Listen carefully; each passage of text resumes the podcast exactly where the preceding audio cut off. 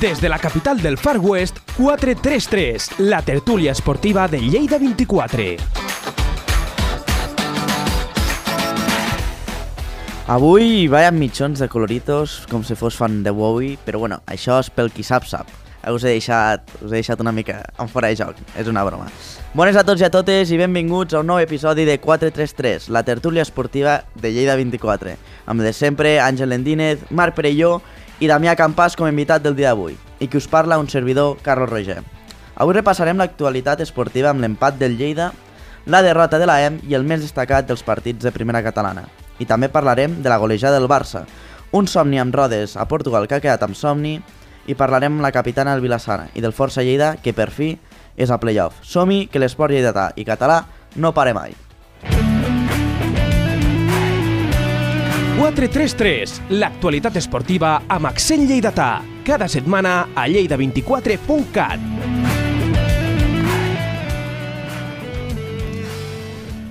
Badalona, eh? Lleida Esportiu va empatar a 0, un partit que malauradament no és d'aquests partits d'anar a veure si és a visitant, perquè és un partit que on t'hi jugues molt, passa a vegades que no volen arriesgar, hi ha joc que és més pues, de tanteig, i això és el que va passar allà a Lleida Esportiu Badalona. A la roda de premsa explica Oriol Alzina que serà allò que expliquen els, els entrenadors que després se contradiuen entre ells. Oriol Alzina va dir que ells se mereixen guanyar i després l'Àngel Viadero va dir que ells també se mereixen guanyar. Bueno, explicar una cosa curiosa a l'Oriol Alzina és que el Lleida, estan com estava, eh, deien que estaven molt tancats al darrere, explicar també que no van tindre, van tindre més sort i el penal no, no els va ajudar. Ens van explicar que va tindre, en els últims tres partits va tindre com tres penals i un 60% de probabilitats, vull dir, és curiós, no, no va mar i no va marcar cap, vull dir, la probabilitat estava alta. No sé què us sembla batre el Lleida Esportiu si el punt de Badalona és bo, si a, ara a casa guanyen contra la de Prat, o què us sembla batres? Um, pues al final és un punt és un punt sempre i més amb, aquestos, amb aquestes posicions, en aquests moments de la temporada és el que dius, el partit tampoc és que tampoc pugui donar per més comentari. Vam tenir la sort també de que Iñaki va fer la parada del penal que això també es pot condicionar la resta del partit òbviament. I bé, eh, poc a dir, és que no, no va donar per molt més aquest partit de, de sí. Bueno, jo crec que és això que parla ell, sobretot el penal, bueno, he llegit que va comentar l'Àngel Viadero això, que després del penal potser l'equip sí que va anar potser pitjor que, que, que els primers minuts de partit potser, però jo crec que aquest empat és bo si aquest cap de setmana contra el Prat, um, és això, jornada, jornada unificada a les 12 a casa contra el Prat, rival directe, jo crec que si es guanya aquest partit l'empat serà bo. Però clar, si, si no és, jo crec que és un partit que el Lleida Esportiu ha de, ha de guanyar aquest cap de setmana si, és això, si vol aconseguir primer la, la permanència i després, com comentava per exemple el Roger Figueres, després de la permanència som ja més grans, si és possible. No sé com ho veieu. Jo vaig notar en un Lleida que trobem la falta una mica de Roger Figueres. Vaig notar un Lleida que li costa més en defensa i fa molt temps, parlant amb l'Iñaki curiosament a un entrenament, que em deia ostras, si soy yo el protagonista de los partidos, que a veces las cosas van mal. Però bueno, la cosa va anar bé, vull dir, has de tindre un porter, vull dir, és futbol 11, sí, a futbol sala, vull dir, el porter és el 60% de l'equip que te pot ajudar i t'ha de salvar. I el porter està allà per algo, Clar. per parar-te les pilotes. I, I ahir, igualment crec que l'MVP no sé si va ser Campins, vaig veure l'Instagram o a Twitter, però jo crec que l'MVP del partit de l'altre dia és, és Iñaki, sens dubte, perquè la parada és magistral. molt bo. A darrere, a baix, ostres, és molt difícil. és dels els difícils de parar, sí, sí Bueno, tenim aquí un invitat especial avui, Damià Campàs, Carpetes Blaugranes, com estàs? Com estem? Bon dia, moltes gràcies per la invitació.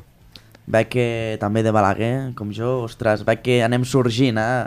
La cantera. Estem la, la comunitat autònoma. per Sí, no, no. Què tal, com estàs? Com vas veure el Barça l'altre dia? Bé, va ser un, un, un bon partit, no marcat clarament pel, pel debut del nen, perquè no deixa de ser un nen, la minya mal, però al final un bon Barça, partit completament condicionat per l'expulsió d'Edgar, al minut 30, això doncs marca completament un partit i, i un bon Barça, un, sense gaires dificultats, amb el Betis defensivament no va, no va acabar de, de doncs, gestionar el partit, no va fer el pes, no va saber gestionar l'expulsió i el Barça doncs, ho va saber aprofitar i, i això amb l'entrada de, de l'Amin Yamal crec que és el, el més destacat del partit i també no, el, la recuperació de d'Ousmane Dembélé, que és sens dubte un jugador clau de, de l'equip. A tu, la minya mal, això del debut precoç que parla en moltes ràdios convencionals, a la nit del mateix partit, a tu diràs, rac i Catalunya Ràdio, la transmissió del partit, que parlen que la minya mal potser havia sigut convocat i debutat massa ràpid, què et sembla? Què n'opines? Jo crec que, que és un tema que dona per a debat, no? perquè, perquè és cert que, que amb 15 anys doncs, t'estàs saltant un procés de maduració eh, clar, vull dir, es, la Minya Mal ha jugat al juvenil, és un cadet de segon any, però aquest any està jugant al juvenil, es salta el pas del Barça B i, i es salta el pas de, de, del procés que ha de fer un jugador que ve d'una cantera del Barça com, com, com, bueno, com, com la Masia, una cantera del Barça, però clar, eh, és un jugador que també, si el fas debutar ara, el comences a acostumar a les grans nits, el Barça estem dins un tema econòmic que, que ja li estàs, o sigui, estàs ensenyant al mercat aquest jugador, estàs ensenyant que tens un, un, un gran talent, al final també estàs fent merchandising, posant aquest nen a jugar un partit de primera divisió contra, contra un equip com el Betis, i, i, i bé, al final és una decisió de l'estaf tècnic, però crec que també ha pogut influir la paraula de la, de la directiva, sabem com és el nostre president, sabem que, que li agrada estar sempre a la boca de tothom i doncs està clar que posant un, un nen de 15 anys a jugar un partit contra el Betis, a més no és contra ni un segona ni un tercera Copa del Rei, és un partit contra el Betis, un equip d'Europa, doncs, doncs és, una, és, un, és un cop sobre la taula. L'entorn ajuda, Àngel, que parlem molt, molta gent que tenen un entorn una mica complicat, amb els pares separats, potser també l'amistat amb altra gent, diuen que bueno. un entorn difícil. Això pot afectar un nen de 15 anys? Home, més que un adult segur, i a la vegada, bueno, també ja, per exemple, si no m'equivoco, va ser amb una selecció espanyola. Sí, sí, va tindre un acte de uh, disciplina ja... que el van fer fora i, i va ser castigat pel Barça i però perquè també estem jugadors, bueno, jugadors de Madrid. Madrid sí, sí. sí. Mai, mai ha quedat massa clar quin va ser aquest acte de, Tampoc de, de disciplina, no? Hi ha gent que, que va dir que era un tema de bromes telefòniques i altra gent que va dir que van arribar a les mans amb un jugador del Madrid. Mai, mai ha acabat d'estar clar, però... Que vulguis o no, això, clar, quan ja ten, amb tan poca edat, pues, són casos que has de, vulguis o no, Sí, però són joves, eh? Vull són, dir, no, clar, a mi m'estranya molt que hagin arribat a les mans amb altres jugadors. Jo crec que eren brometes d'aquestes de quan tens 15 anys de eh, vaig a picar a la porta del costat, vull dir, diguem, no? Però la meva pregunta, uh, canviant una mica això, creieu que serà algú recurrent en les últimes, pròximes convocatòries, la mina? Bueno, de fet, de fet ho està sent, no? Va ser convocat al partit contra l'Atlètic de Madrid, ha estat convocat pel partit d'avui contra l'Ossassuna i segurament fins a final de temporada estarà convocat a cada partit. Això no significa que jugarà, no, això, clar, això està clar. Però, però la meva sensació és que se li donaran més minuts aquesta temporada. I, i vosaltres no creieu que s'està cometent, no sé, potser una mica, no l'error, perquè ja veurem, encara encara és jugador del primer equip del Barça, però en el cas d'Ansu Fati, això, més o menys la mateixa edat, va, va, va debutar amb més o menys la mateixa edat, 15-16 anys. Sí, però l'Ansu Fati en aquell moment t'està donant molta cosa i t'està donant titularitats. La cosa és que es va lesionar, va tindre unes lesions bastant llargues i això l'han fet que ara estigui malament però l'Ansu Fati de, abans de la lesió que just es va lesionar el dia del Betis a casa sí. amb una falta que li va fer Mandi, que se li va quedar el genoll endarrere i des d'allà ha tingut moltes dificultats, però Ansu Fati era el típic jugador extrem esquerra que et dona el que necessita el Barça, que era verticalitat als dos costats juntament amb Dembélé. Seguim parlant del mateix, el Barça també necessita il·lusió, necessita vendre entrades. En final de temporada, la Lliga guanyada, doncs, doncs no sé si la gent té massa ganes de veure el partit, per exemple, per mi, doncs, l'entrada d'aquest noi o la, la recuperació de Dembélé doncs, van ser dos incentius més per acabar de veure el, el Barça-Betis, perquè són partits complicats. A més que això a nivell eh, d'imatge doncs, doncs, torna a posar els, els titulars dels diaris i de la premsa, que crec que també és l'important pel Barça a dia d'avui. Jo, jo, bueno. No, no, dic, jo crec, criden les atencions les novetats, puguem dir. Sí, el que li agrada sí. a la gent és la novetat, sí. la cosa nova, el que apareix nou jo crec que la Minya Mal és el moment que han guanyat una lliga i és hora d'aparèixer, perquè jo sincerament, tu ho explicaves, a mi me costa ara no veure un partit del Barça pensant que hem guanyat la lliga, vull dir, quin, quina sensació, quin al·licient tinc d'anar a veure el Barça sabent que ja han guanyat una lliga, sí, perquè és el Barça, el vull anar a veure, i a més al Camp Nou, però Clar. jo veure un Barça, veure un partit de lliga normal, ostres, em costa perquè no hi ha un al·licient de, de punts, hi ha, no hi ha una Copa del Rei, ja no hi ha una Champions, que sí que parlem que el Madrid, ostres, la Lliga l'ha tirat, però és que ara mateix té una final de Copa del Rei, i està a les semifinals de la Champions. Llavors sí que hi ha un al·licient. Sí. Vosaltres no li canviaríeu el lloc al Madrid ara mateix? Sí, Jo sí, sí. 100%, Jo 100%. també li canviaria també. el lloc al Madrid. que- Champions és la Champions, al final. Clar, però el que trobem a falta, jo crec que el que més trobem a falta als aficionats culers és, és la il·lusió. Sí, sí, la sí. il·lusió no, no, no és ni el bon joc, que òbviament en part també, però, però és la il·lusió de, de no viure una gran nit d'Europa des de fa anys. Sí, de, que pots competir. Clar, de, de, de no estar al nivell d'Europa. Ara mateix nosaltres no estem al nivell d'Europa. Jo crec que és, que és la cosa que més ens sap greu a, a tots els blaugranes. No? Trobes de menys, no? Les, les, les nits de- d'Europa màgiques. Sí, que t'agraden, eh? es troben a faltar les nits al Com t'agrada que jugui el Barça entre setmana, les que soni de l'himne, L'himne de la Champions, eh? un Camp Nou a rebentar, sí, sí. això la vena, la vena ja bulleix. Sí, clar. Jo volia, abans de res, obrir un meló, no sé que, com ho veieu. Jo sóc fan de Dembélé, ho reconec. Però què n'opineu de les... de que s'hagi recuperat miraculosament al final de la temporada quan ja està tot el... No, no, això, això ja està planejat 100%, igual que Pedri. Vull dir, ara el Barça aquí va fer una mena de protecció amb aquests jugadors que per ells són claus i jo crec que tenint ja tot fet podien tardar el que volguessin. Tenint el Madrid tan lluny, tenint la Copa del Rei que ja l'havien perdut, el Dembélé i el Pedri podien haver arribat segurament a, a la tornada de, del Barça a Madrid, no van tornar per, per precaució, i ara pues, han, han allargat una mica la seva espera, a poc a poc, és que el Dembélé ja va bé que anem a poc a poc perquè els, perquè es reforci, es reforci, no? perquè si no el, els seus musclos es fan mal. Després parlem del Barça, però ara tenim una sorpresa amb Marc Perelló que ara ens ho expliques, no?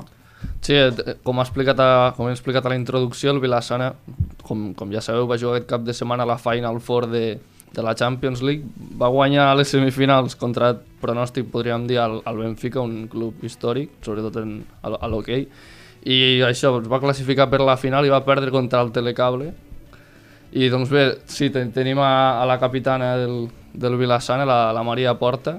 Bo bones, Maria. No sé si ens podria explicar una mica com és això després de la, la ressaca, després d'aquesta Final Four. No sé si ens podria explicar una mica quines són les, les sensacions de l'equip, no també? Ah, vale. Bueno, eh, pues, bueno, la veritat és que, a veure, quan vam acabar i tal, doncs les sensacions, doncs, bueno, estàvem una mica tristes i decepcionades, però bueno, al final, a mesura que han anat passant els dies, doncs, doncs bueno, eh, com, contentes, perquè al final, doncs, arribar on hem arribat no, no s'hi arriba cada dia, i això aquí doncs, ens ha de servir doncs, per als següents títols que tenim en joc doncs, doncs, doncs anar per més. Quines opinions hi havia entre el vestidor després de la final? Resignació, orgull per on havíeu arribat i com va ser l'arribada al, al poble? Bueno, dins del vestidor després hi havia com una mica de, de ràbia, no? Perquè al final eh, nosaltres sabíem que, que no, vam, no vam estar bé jugant. Eh, va, o sigui, va ser un partit que, que penso que va tindre dos parts, perquè els primers 15 minuts són nostres, tenim moltes ocasions però mm, fallem, i després bueno, doncs, hi ha dues boles aturades que ens perjudiquen i canvia totalment el partit. Eh, llavors, bueno, doncs hi havia com una mica de ràbia i, i decepció per, per haver jugat d'aquesta manera, no? I al final estava jugant una final, no estava jugant un partit qualsevol. I, bueno, quan vam arribar al poble, doncs, jo crec que aquesta ràbia encara es va accentuar més perquè, bueno, pues la, veure la, com la gent ens va rebre i tot, doncs era com encara que et feia més ràbia no haver portat doncs, la copa al poble. Però, bueno, eh, al final era la nostra primera vegada aquí i, i bueno, pues crec que tindrem més oportunitats i espero que, que, que, que, que les següents oportunitats doncs es donin. Eh, a les semifinals va guanyar el Benfica, teòricament un dels grans cocos de la Final Four, o sigui que realment el motiu d'orgull hauria de ser ben ampli per la vostra part.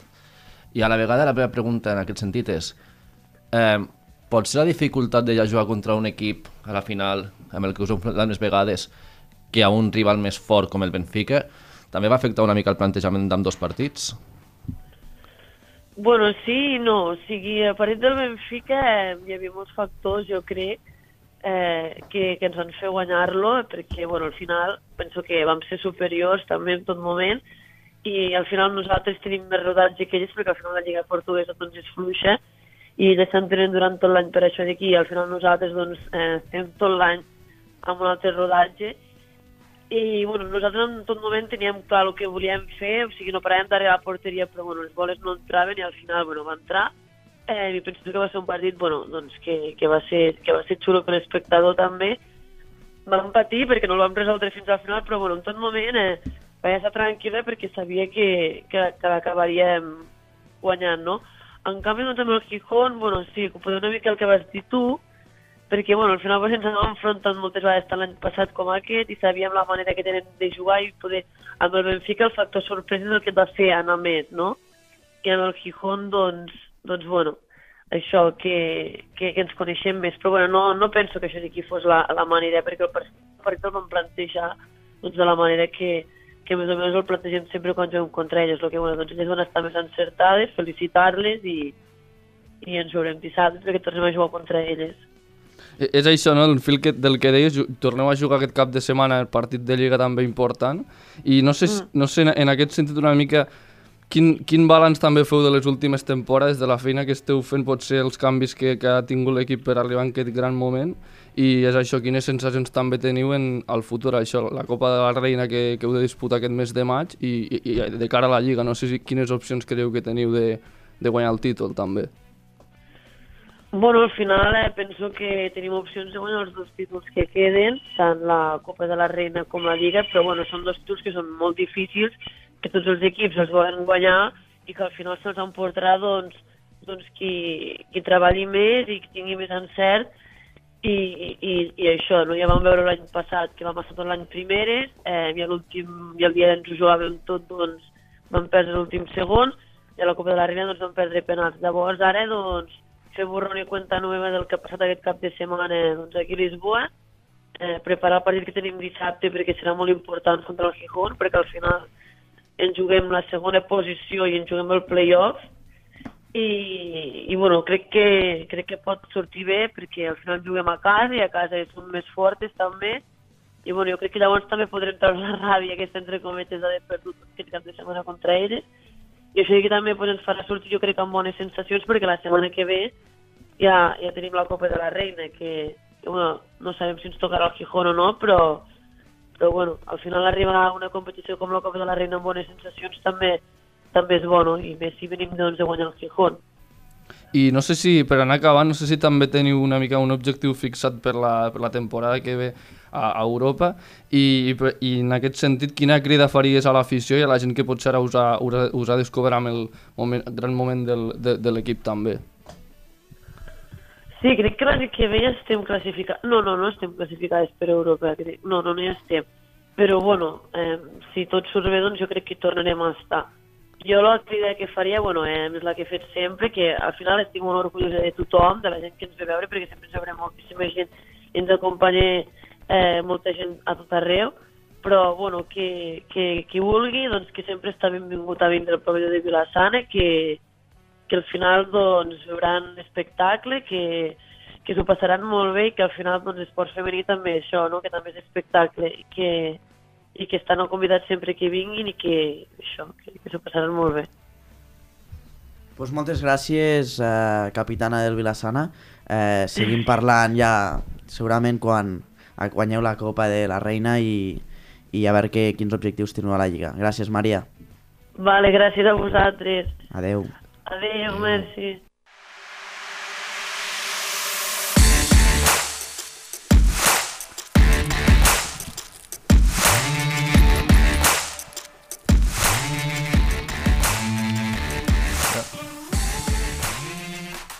Doncs ara toca parlar una miqueta del Força Lleida, l'equip que, que ara mateix té opcions... Bueno, ja està matemàticament classificat als play-off i això pot donar l'ascens a la primera divisió o no a la CB.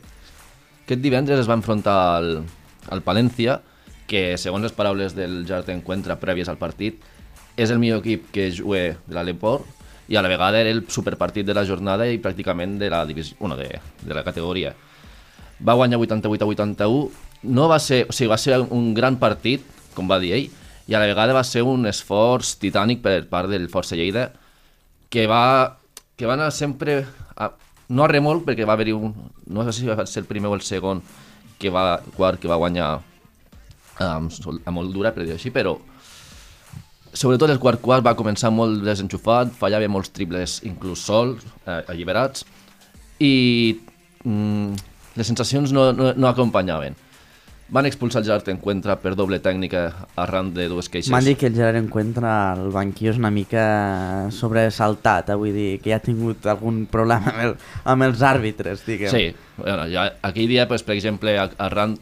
Suposo que va ser això perquè no va quedar del tot clar, però va haver una jugada on teòricament ell pensava que la pilota havia sortit i el jugador havia fet passos del Palència, es va veure repetició que no, però clar, quan estàs perdent Ja, ja. amb les sensacions tot, a flor tot de va en contra, diguem. Eh? i sent ell exactament com diem, no una persona molt tranquil·la, No, no, pues, no gaire, no gaire. pues va dur al, a l'expulsió. Tot i això, el Lleida es va saber ficar el mono de treball, que li diuen alguns, va portar el partit sense ell endavant, i, i res, va remuntar i 88-81 final. Ostres, a playoff, eh? Home, Que en, pa en parlem fa dies, portem dies parlant de, del Força Lleida, de, de tot el seu camí a, a l'objectiu i ha arribat. I tornem a repetir, no per ser pesats, però sense aquell jugador que parlem fa dies de El carrera. Del el Michael. carrera del Michael, que el trobem tan a faltar i, i sempre... Veu, vaig veure tota la roda de premsa, mira que a mi el bàsquet m'agrada i el Força Lleida el segueixo sovint, i, però les rodes de premsa a vegades no me les miro, però aquell dia quan va haver la despedida del Michael Carrera vaig sentir les paraules del seu president i, ostres, em va transmetre de que això segueix endavant i que l'objectiu és el mateix. I això ho han fet, eh, vull dir. És... Bueno, aquest Michael Carrera, que ara està jugant al Granca.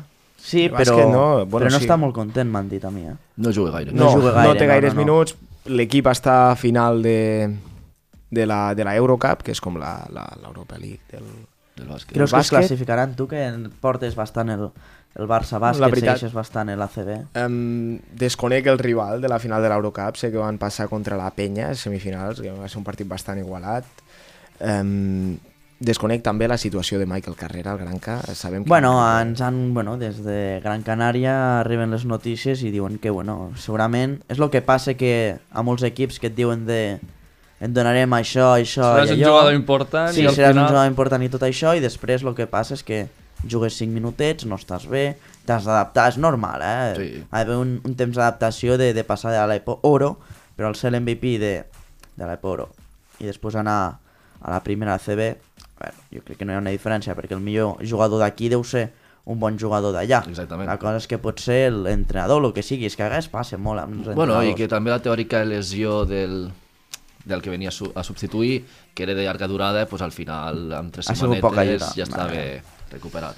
Bueno, però si et surt la- l'oportunitat d'anar al- a la CB, jo crec que tothom diria que sí. Tothom no diria de que sí. L'oportunitat, la CB és una lliga doncs, doncs Que top. agrada, a que agrada, mundial, sí, sí, clar, és, és, jugant al Força Lleida, doncs sabem que l'equip està en un bon moment, el Força Lleida, però sempre crida més. Clar. Jugar a primera divisió, sigui de la, Jugar amb de la lliga i grans, categoria que sigui, clar, jugar amb els grans.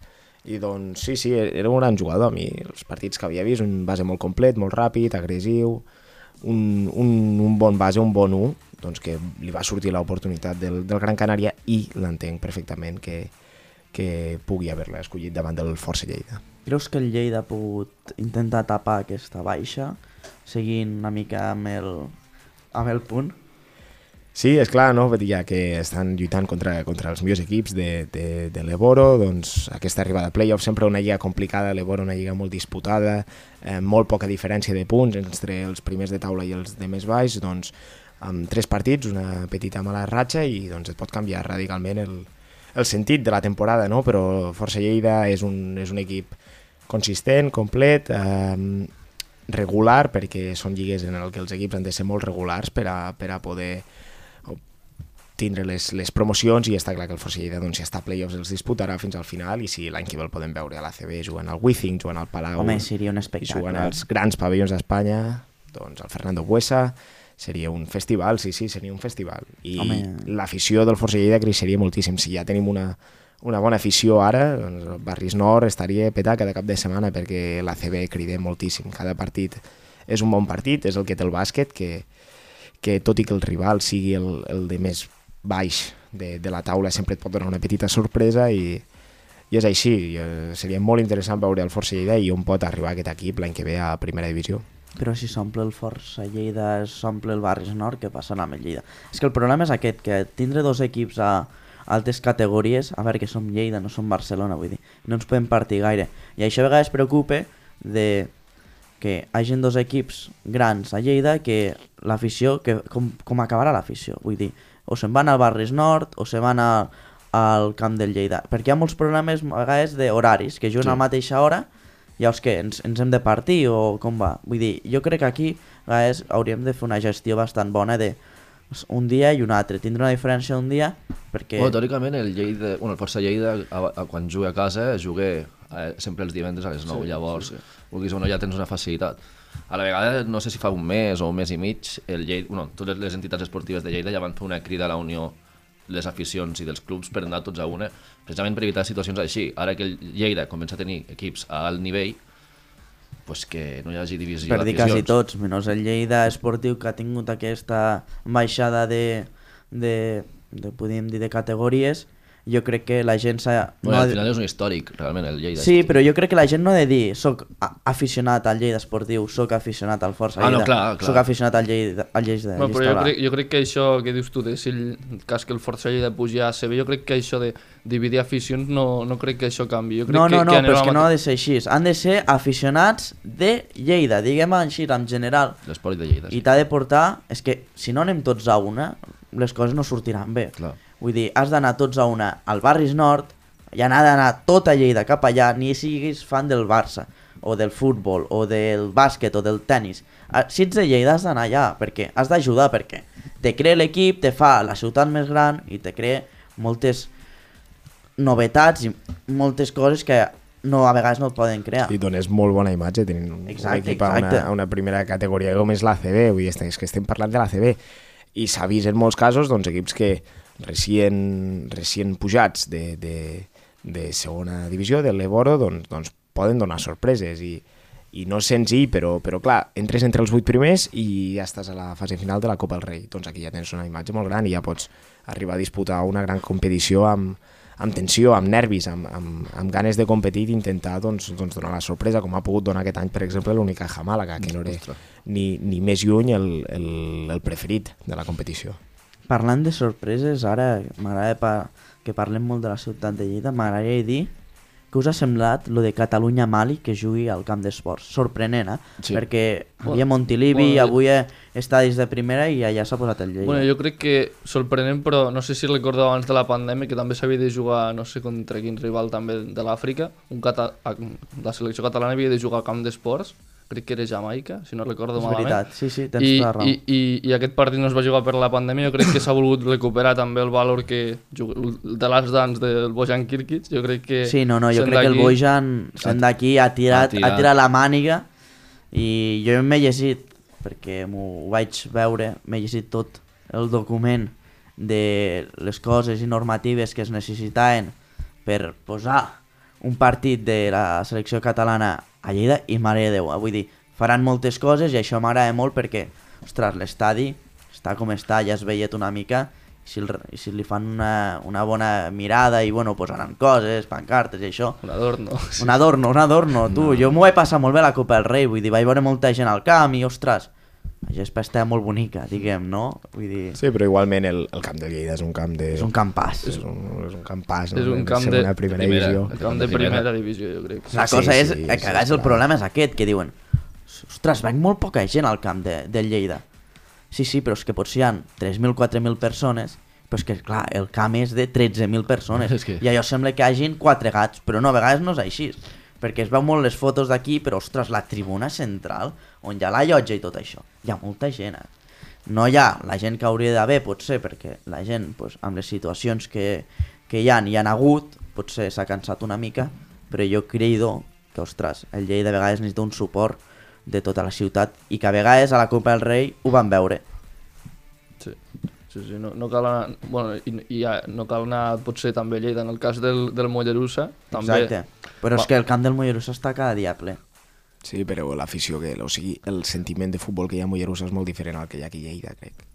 A Mollerussa el futbol es viu molt. Vull dir, Molt, eh, molt, molt, molt. Sempre, eh? I no només parlo de, dels urbas, que és el, el, bueno, el principal altaveu de, del camp del Mollerussa, sinó que tota l'afició, tota la ciutat va, va al camp sempre que es pot i això doncs, és, és envejable, no? és, és, és, és admirable. És admirable. Sí, però també s'ha de parlar també de l'afició del Lleida. A mi sempre m'agrada l'afició del Lleida i, ostres, l'altre dia estava a Badalona i estan allà, que anava a bots i barrals, plovia més que ha plogut en, tota, en tot l'hivern i estan allà cridant, animant i, i donant-ho tot.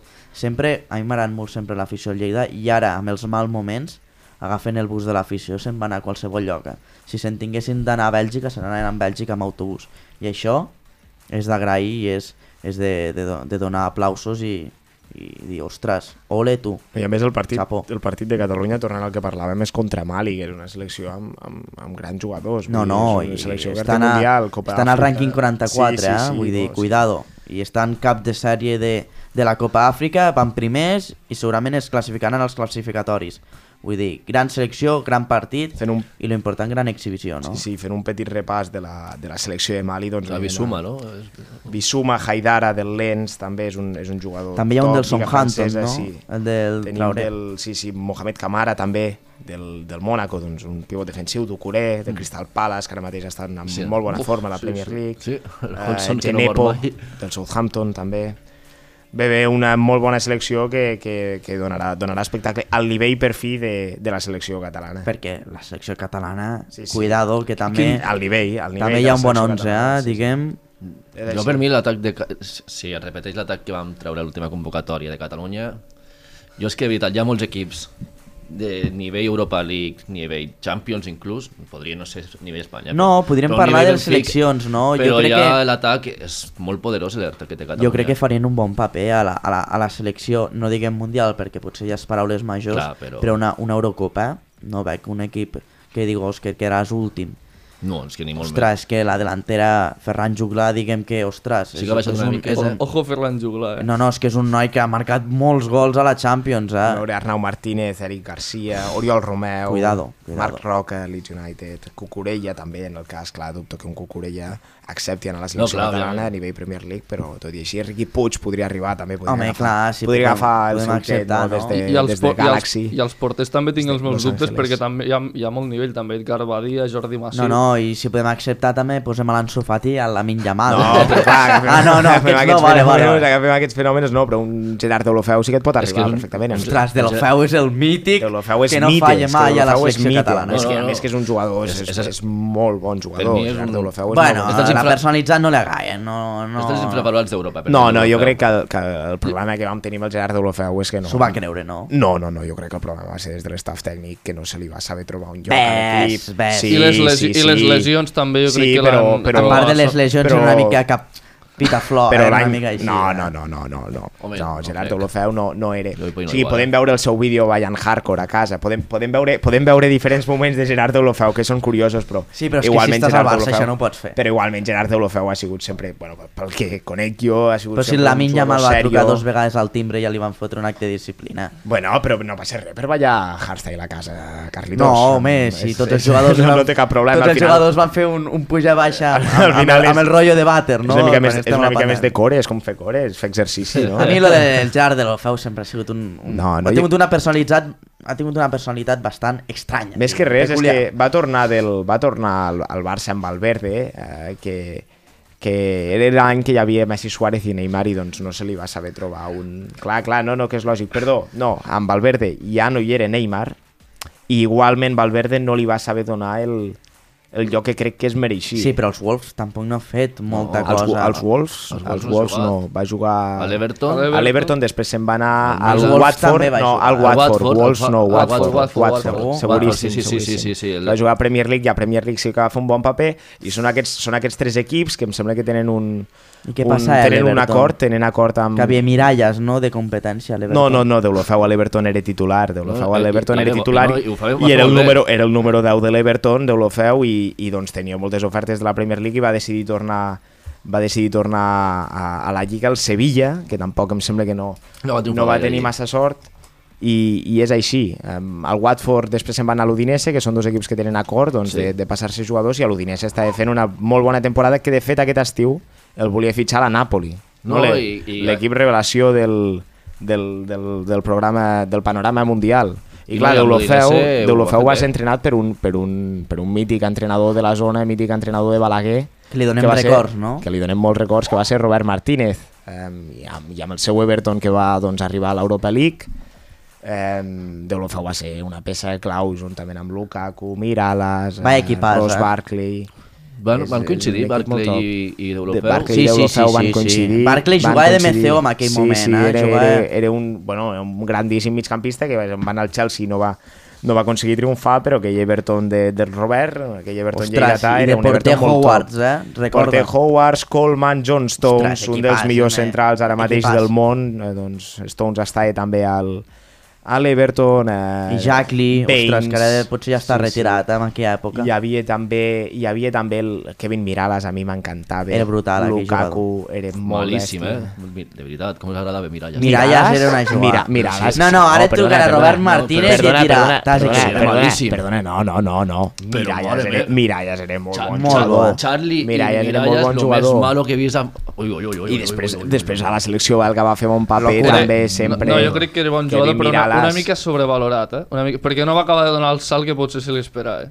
Ves, jo no, no, rec- no recordo tanta expectació per Kevin Miralles, però igualment eh, jo crec que, que els partits que feia Goodison Park eren, eren, eren bastant No, l'Everton tenia un equipàs per on va Sí, arribar, sí, vull dir, sí. tampoc no va arribar...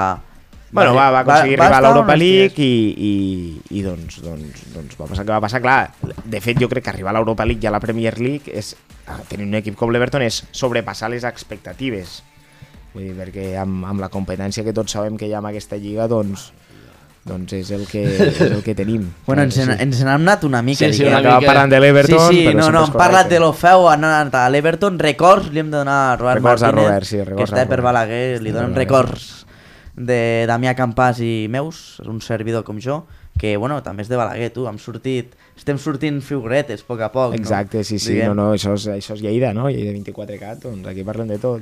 No, sí, està bé parlar també dels, dels equips que ha estat aquí, un lleidatà i un palagueri, que ara mateix està a la selecció de Portugal eh, amb el senyor Cristiano Ronaldo, no? Jugant. Sí, no, no, tenim, tenim un, un gran equip ara a Portugal, jo, jo em considero de fet mig portuguès, no?, per a les pròximes competicions. I això? No, doncs, perquè jo em vaig... El...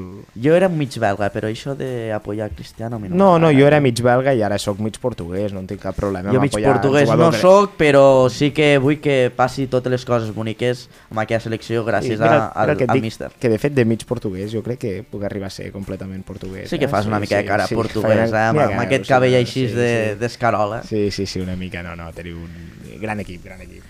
Eh, parlem molt de masculí, però jo crec que toca parlar una mica del femenino. Àngel, què tal la EM, que l'altre dia va guanyar, però a Granada potser no van haver molt bones notícies, no? No, no, al tot el contrari, la veritat, va ser, va ser un partit que la EM malauradament no va dominar en cap moment.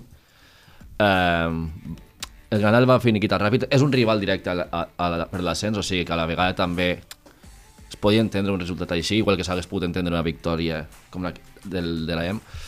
2-0, al minut 27 ja està tot donat i beneït, com li dirien. Mm, al final l'important és que encara ens mantenim a, a playoff i al final les, aquesta setmana, si no m'equivoco, és l'últim partit contra el Cacereño, que és un altre rival directe, al que li portem dos punts de distància. I les mateixes jugadores ja ho saben, vull dir, elles de, va dir ahir, ahir la, al mateix partit ho van dir, depenem de nosaltres, tenim il·lusió, volem portar els play-off al poble, bueno, a Lleida, i, i res més, no, no es pot dir, molt, no sé què n'opineu. No sé, vull dir, la EM... La cosa és que l'altre dia estàvem mirant que aquí els nostres companys de UAU va vindre l'Ignasi Amor Mm. i el programa amb, amb el Jordi Sebastià crec que era i parlant una mica de, també de l'en- de l'enfado que havia eh, de la EM que Sí. bueno, van anar a No, protestar i Divendres, tot divendres davant de la Paeria. Sí, no, no. i van, perquè ostres, estem parlant que és un equip de segona divisió que està aspirant al playoff clar, i que segurament serà un equip de primera que, que vindrà gent allà, serà bastant important i ostres, veuen que l'Ajuntament pues, en molt cas no fa però bueno, que això no significa que l'Ajuntament tingui els seus problemes, que hi ha molts equips de Lleida amb molt bones categories i les coses, el que és tema econòmic s'ha repartit molt bé a parts iguals perquè uns no es queixin, els altres tampoc Clar. i els altres tampoc, no sé què et sembla a tu Marc No, jo crec que, que és això, o sigui... També s'ha parlat, o sigui, una mica el, el, te, és això, el tema econòmic, jo crec que també és important, però, però jo crec que és això, que primer els equips han de... Jo crec que l'AM està en el lloc que, que es mereix, però sí, sí, potser mereix aquest, aquest suport aquest suport econòmic que potser el reforçaria, no?, també en aquest sentit. Parlem de femení i ara voldria parlar amb tu, Damià. Què te va semblar, què te sembla lo de la EM? I m'agradaria parlar també que, diguem que el Barça ha guanyat la Lliga també del Sí. femení amb el retorn d'Alexia Putellas i que ja deia amb el seu missatge que s'anaven a Eindhoven. Bé, doncs la EM és, és un equip lleidatà, no? un, un gran equip, sens dubte està intentant complir els seus objectius i, i sempre que, que un equip de la zona doncs, ho dona tot per estar a les màximes categories és, és d'agrair i esperem que, doncs, que la temporada segueixi el seu curs i, i els hi vagi molt millor de cara a la, doncs, al, al, a la part final. De, Sí, sí, però com a opinió, què te sembla que la, la paeria eh, no doni els diners adequats a un equip que, diguem, que també afecta que sigui femení, perquè ara amb tot això de tema de valors, d'igualtat i tot això, que també puguin, puguin tirar per aquí ba- bastant els tiros, que no ho crec, perquè sabria bastant utòpic de la paeria i que no estaria bé, perquè no crec. Vull dir, és un tema de diners. Què et sembla a tu que un equip femení que està a grans categories no els hi els diners que hi es creuen? Bé, doncs, si els diners eh, són públics, s'ha de fer una distribució doncs, equitativa i igualitària d'aquests i, i si els diners s'han de destinar a millorar les entitats esportives de la zona i una d'aquestes és l'EM i a més està competint a, a, a grans divisions, doncs, doncs crec que se li hauria de, de fer un esforç des de la paeria i, i doncs, intentar aportar més recursos a, a aquesta secció per a que puguin sortir doncs, millors jugadores del filial i puguem tenir també una millor representació lleidatana principal a la primera divisió espanyola doncs, com és la, la Lliga Iberdrola no? de, de cara als, als pròxims anys. I doncs, parlant del, del Barça femení doncs, acabem de guanyar eh, el que és la, la Lliga. Eh, la vam guanyar l'altre dia un estadi Johan Cruyff doncs, doncs ple, diria 5.500 persones. Eh, retorn d'Alexia Putellas i ara doncs crec que l'equip només pensa en Eindhoven amb, amb la gran final de la Champions contra el Wolfsburg en un partit que sens dubte doncs, farà vibrar tots els aficionats culers. Ahir el Wolfsburg va superar l'Arsenal, diria que a la pròrroga eh, en un partit doncs, doncs, molt complicat, en un Emirates Stadium que també està eh, fins la bandera i, i doncs, doncs serà un rival complicat, serà un rival complicat pel Barça, pel, pel que tinc entès és un rival molt directe, té de les millors jugadores del món, la millor migcampista del món, que crec que en l'última eliminatòria que es va disputar entre el Barça i el Wolfsburg ella està doncs, lesionada i, i ara doncs hem, haurem de disfrutar aquest últim partit amb el retorn de, de la reina, no? de, de l'Alexia i doncs del, del gran equip que tenim i, i intentar doncs emportar-se la Champions que tant se'ns va doncs, resistir l'any passat. Sí, sí, jo crec que és això i parlar és que, ostres, crec que va ser la MVP aquesta migcampista que va fer un partidàs ahir, ostres, un partit que hagués sigut maco de veure que no hi tindré la sort i l'oportunitat de, de fer-ho, però van dir que és un partit que és d'aquests de, de nivell Champions. Ara anem amb el pòquer de partits catalans, parlarem d'una miqueta de, de la primera divisió, que n'hem de parlar perquè l'altre dia parlàvem de, de l'Espanyol i del Girona. Girona en parlarem que està molt a prop d'Europa i l'altre està molt a prop d'anar a segona divisió a la Liga Smartbank.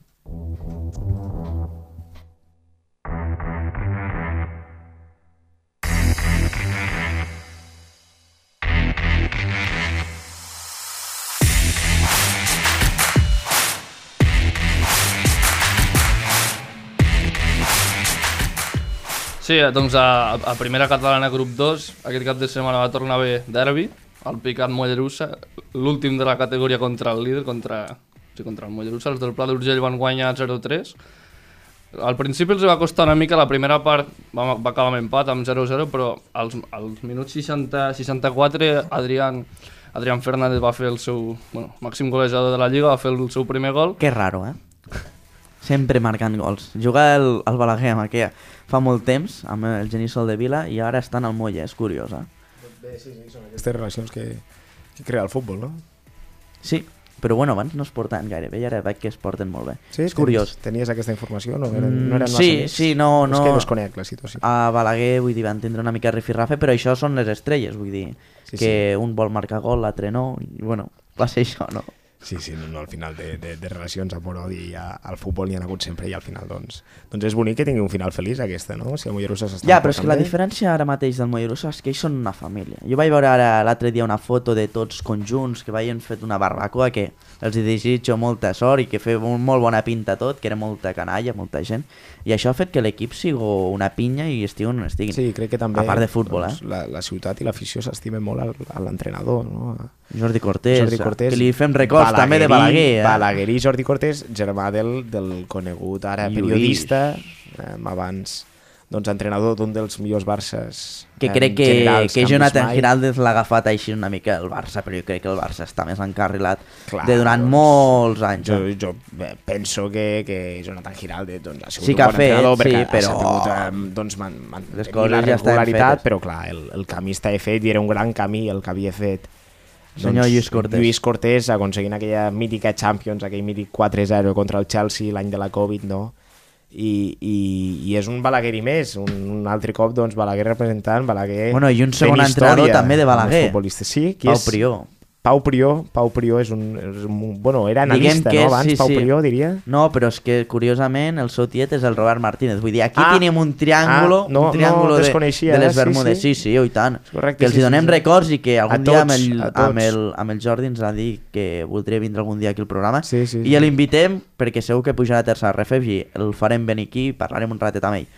Curiosament també el Pau, vull dir, fan un duo que a mi m'agrada molt, eh? vull dir, el primer i segon entrenador, sempre quan, me recorda molt a Luis Enrique amb el, amb el Unzue, Sí. aquella època Com màgica del eh, Barça. recordar uns temps macos. Sí, és que fa temps que no fem temps macos a, a Can Barça, és no així, diguem. És així. Però bueno, no parlem més del Barça, que si no la gent ens dirà sé eso.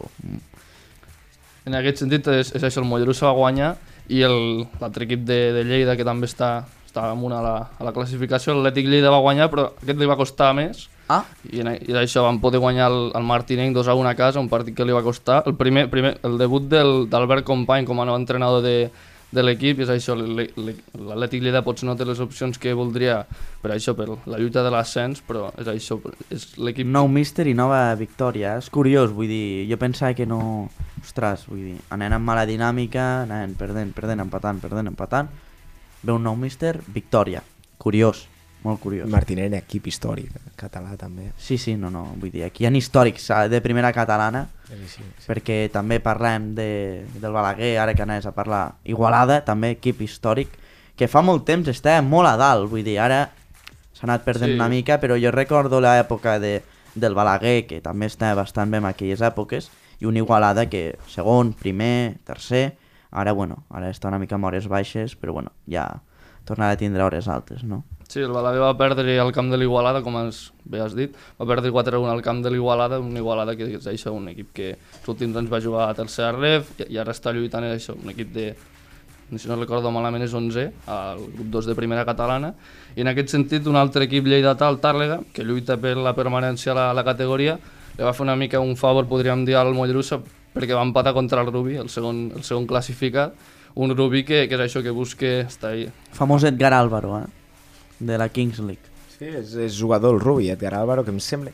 Ai, del Rubi, perdó, del Rubí, que, que em sembla que no, que no acaba de...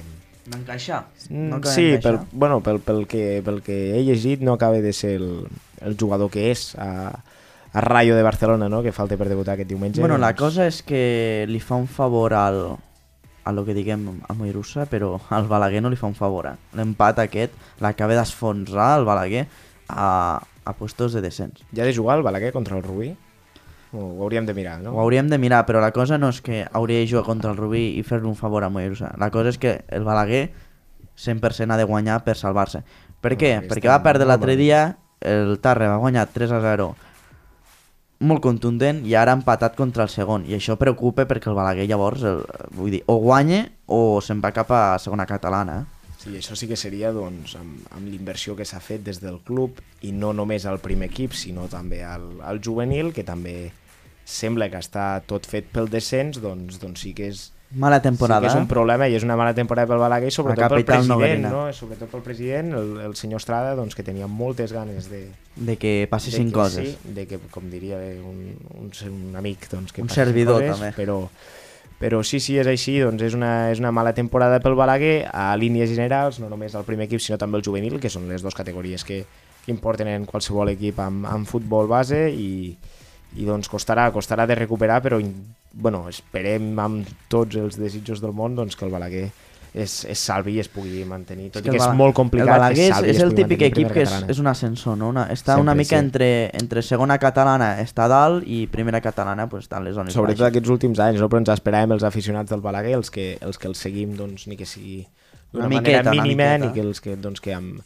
amb les noves incorporacions es pogués fer doncs, coses boniques a, a primera catalana. No, ja no et dic que, doncs, doncs un ascens, però sí que, que, que un, un, Mitja taula. un mitjà No taula es demanem podria fer més, perfectament. i, i és una pena i ens sap molt greu doncs, que el Balaguer es trobi un altre cop amb aquesta situació i doncs igual no només s'ha de mirar els jugadors sinó que també s'ha de un Balaguer que està a les zones de tercera, de tercera divisió, parlem de la tercera divisió bona, aquella, la mítica amb l'Escó, eh, l'Igualada, sí, sí. el Balaguer, amb un equipàs, diguem, records també de, de Jaume Nogués, director esportiu de, De l'Andorra, l'Andorra, és així, que sí. és de Guisona i també Sí, sí, molt sí. bon amic d'aquí, diguem, i Podríem del servidor, que, Podríem que va ser el porter, i després el Benet, no, si és que Giribet també, que és director ara esportiu hi ha, de molt, Manresa. hi ha, molt, hi ha molt, molt tècnic, no només entrenador, sinó molt, molt, molt tècnic general que, que ha sortit de l'escola al Balaguer, no? com ara deies Jaume Nogués, doncs, director esportiu d'un d'un equip amb un grandíssim projecte a segona divisió, Segona eh, divisió, eh? i, Joan, i, bona i nit, diferència el millor projecte de,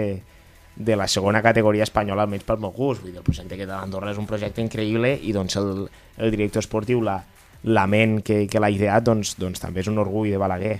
Bueno, que no se'n parla tant. I que es parlava molt, que m'agrada que és un club l'Andorra que dona moltes oportunitats al jovent. jo Moltes, l'altre dia escoltava l'Eder. Saràbia que me va deixar amb la boca mig oberta i a, per aplaudir a Twitter, perquè explicar, eh, que explica molt la gestió de plantilla, que és molt curiosa, que és molt difícil a vegades de gestionar un equip, no? Gestionar un jovent, gestionar eh, gent que no pot jugar per, per certs motius, que és molt difícil, i gent que es pe pense que quan ets titular en un partit seràs a un altre i no té res a veure. Sí. Vull dir, això és depenent del partit, no? Sí, com veiem l'Andorra doncs, també és un, és un equip que opta molt a la sessió i al veure si un jugador funciona després doncs, doncs aconseguir Molt del. Barça, no, Sí, és, Joan? és, és, un estil també molt jugador del Barça B, tenim també Marc Aguado, el pivot defensiu, que, Mármol. que ve, del, ve del Saragossa, mica Mármol, que no és una sessió, sinó que està fitxat, està fitxat doncs, definitivament, però Adrià, ah, no, perdó, Adrià Altimira sí que és jugador del Barça, però tenim després um, el pivot defensiu, a veure si m'ajudes, com es diu, o, um, Orellana, Jandro Sí, sí. Orellana, eh, jugador cedit també pel Barça, doncs, doncs l'Andorra és, és, un, és un gran projecte liderat per un balaguerí, no? doncs per això també ho estem comentant aquí. La curiositat és, no jugarà el Balaguer contra el Rubí, però d'aquí dues jornades té una final. Balaguer-Tàrrega, senyors. Jo crec que aquí hauria d'haver una crida, des d'aquí la fem, ja que hi ha dos balagris amb aquest estudi que, que vagin amb aquesta final del Balaguer-Tàrrega, que juguen més Jo també. 3-3, ostres, ostres, ara tres m'ho m'he oblidat, ara m'he balagris. oblidat. 3-3, que haurien d'anar amb aquesta final per tindre un equip més a primera catalana, no? Què et sembla tu? Bueno, jo diria que és això, que el Balaguer, és això que heu dit, potser es mereixeria estar un equip de mitja taula, de primera catalana, però és, jo també considero que acaba de pujar i que potser sí que és veritat que li ha costat molt adaptar-se a una categoria que coneix, però jo diria que, que és això, o sigui, crec que, que pot aconseguir encara la permanència, però mitja taula jo crec que és demanar massa, potser en aquest sentit, no sé, no sé com ho veieu, és això. Sí, jo crec que sí, perquè sí que és un equip que recent ha pujat, però ostres, quan tu recent puges hauries de tindre ostres, una mena de planificació d'objectius, planificació de temporada superior als altres que ja estan habituats amb aquella categoria. Tindre una mena de planificació perquè puguis intentar evitar el descens. I això, doncs, més o menys, no ha sortit gaire bé i per això estan sí. on estan. I veig que el Balaguer s'enfronta a l'Horta també. Sí, sí, L'Horta sí, no, no, que té no. més d'un jugador de la Kings, no? si no m'equivoco diria que l'Horta té...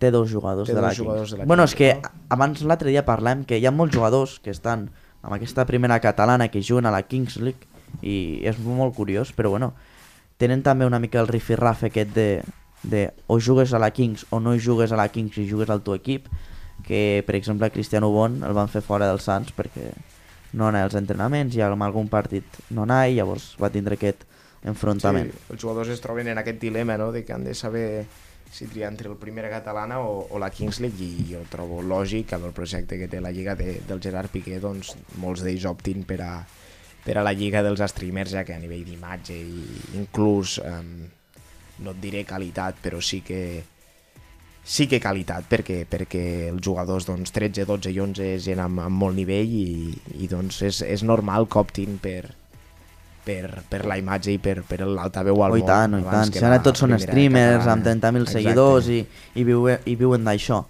Per acabar, hauríem de parlar una mica de que estem parlant de gent de puestos de descens, gent que està a mitja taula. Jo crec que és molt important parlar d'equips catalans que estan a primera divisió espanyola, on un equip aspirava a estar a Europa però està a punt de baixar a segona divisió i un altre que aspirava a no baixar i està intentant anar a Europa. És molt curiós. Anem allà.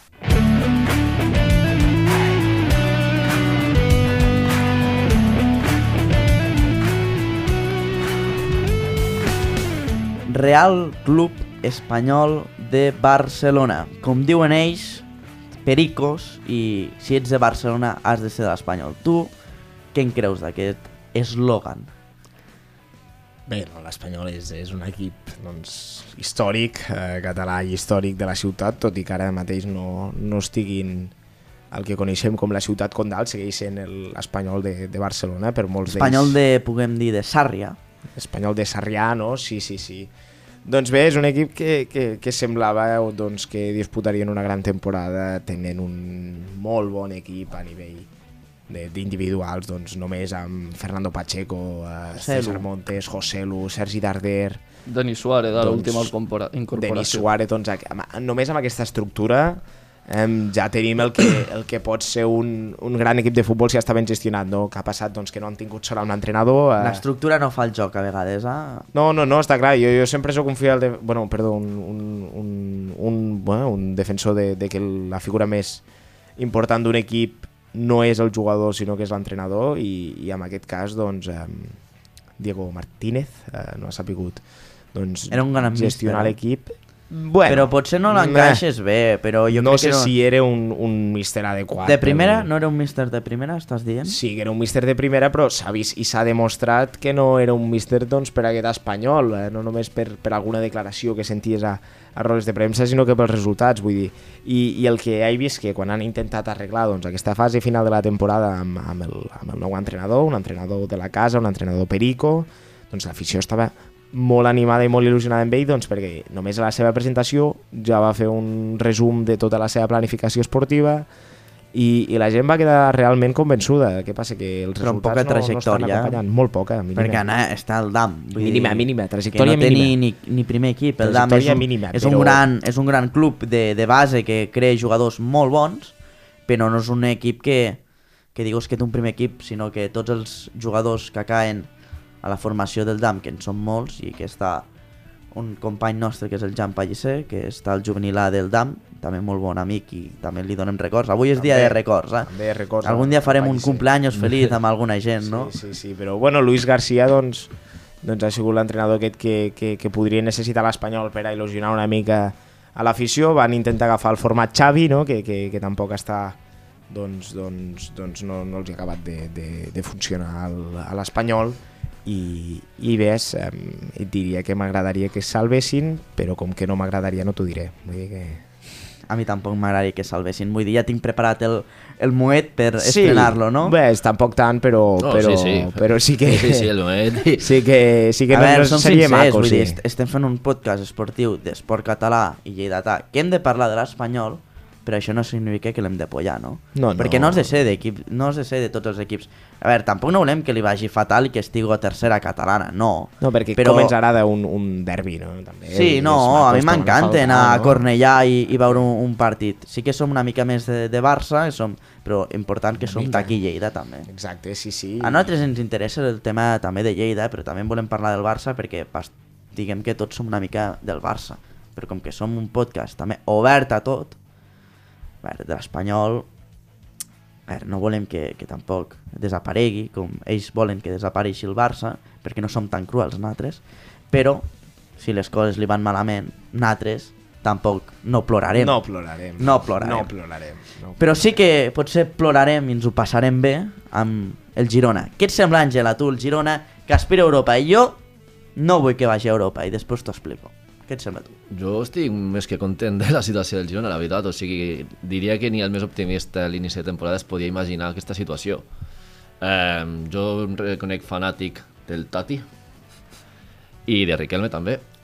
I Riquelme, jugadoràs que està a la cantera de l'Atlético de Madrid i va agafar el Girona. Eh, però està cedit Riquelme? Sí, o... sí, sí, sí, està sí, cedit, sí, eh? sí, Sí, sí, S'ha dit, però que pot entrar una operació amb Arnau Martínez d'intercanvi. I per què no ens anem a... Per què no anem a Riquelme, Arnau Martínez cap al Barça? No, perquè sembla que Arnau Martínez està bastant encarrilat cap a, Sí. cap a l'Atlètic. Jo no vull, eh? Necessitem un lateral al Barça. Bueno, però és un perfil molt clar d'Atlètic de Madrid, Arnau Martínez. Eh? A nivell de, de, de perfil del jugador, doncs aquests carrilers que busca Simeone...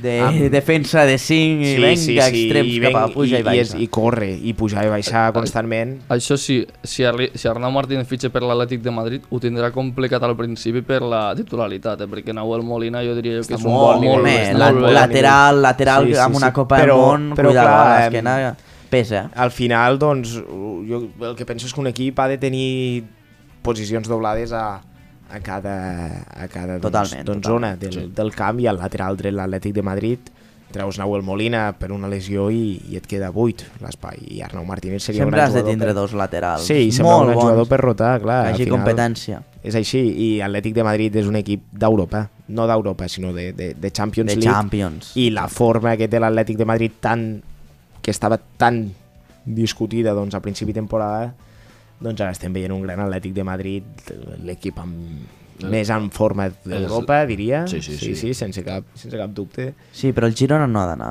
a Europa. Que et quedi clar la cosa. Bueno, el Mira, Girona doncs, és el que jo va... aquí discrepo. No ha d'anar a Europa. Jo- Per què? Com, com, Ara t'ho explico el per què. Perquè a Bilbao va passar el mateix. L'Atlètic de Bilbao tenia un equipàs a Europa i després va acabar patint.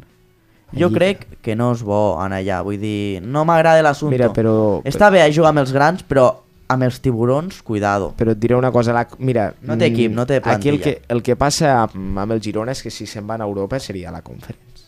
Igualment, no Em- tenen plantilla per aguantar una temporada com és aguantar-ho amb el Barça. No té equip, Però- no té tant banquillo No, però- per acaparar tanta, tanta estat físic, tanta prova física com és tantes competicions. Jo també ho penso, però amb el Girona veiem que està em, posat dins d'un grup, El City Group. que és el City Group, que és un grup que, que doncs, compta de, de moltíssim capital. I jo el que penso és que en el cas de que el Girona passi a, a Conference League, um, sí que és veritat que a nivell de profunditat de plantilla, a nivell de de- d'espai, doncs, doncs la forma física podria ser que es resistís, però, però el City Group pot ajudar bastant també a portar profunditat a la banqueta.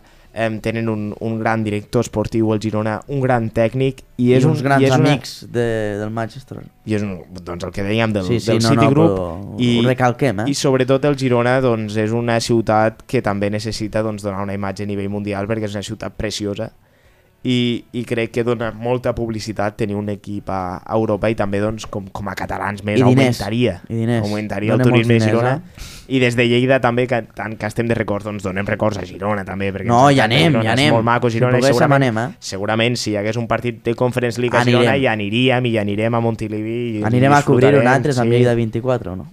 Si ens deixen, si ens deixen, sí. Bueno, clar, està no? complicat vulguis, l'assumpte, no, Ja Joan, us ho eh? no? Entre ells, però dubto, dubto que Lleida24.cat doncs acreditin a, a Bueno, Montilivis, a poc no? a poc, poc a poc i bona lletra. No, no, ho dic, ho dic més que res per la zona geogràfica. No, eh? home, ho home, que per- estem, per està, qualsevol prendre, cosa. està una mica a Cancún, Sí, eh, sí, sí, Girona. ens queda... Bueno, està Girona, Girona està Girona i Girona queda lluny, però... tot. Bueno, tancant aquí, moltes gràcies Damià Campàs, carpetes blaugranes, esperem que segueixis donant informació per tothom, Un plaer, moltíssimes gràcies a vosaltres. que bé disfrutis, i- eh, que bueno, sí. has tingut una, una amistat molt curiosa amb Gerard Romero, aquí a Lleida justament, a la Setmana de Comunicació, que abans en parlem, a fora d'antena, que des d'allà Carpetes ha fet un Sí, sí, sí, no, no. no, modo va ser creuer, ell, no? Va ser amb, I va ser amb el Marc, a amb el. Marc, bueno, sí, sí, ves, en moments... Des de- d'allà, Vili- vincle, a veure si podem portar algun dia a Gerard Romero aquí, però està complicat No, l'assumpte.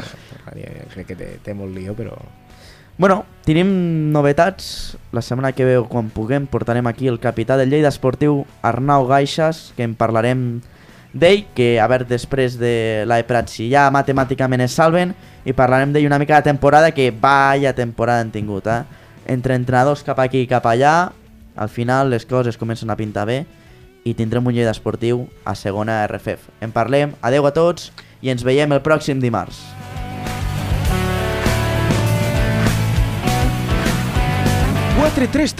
L'actualitat esportiva amb accent lleidatà. Cada setmana a lleida24.cat.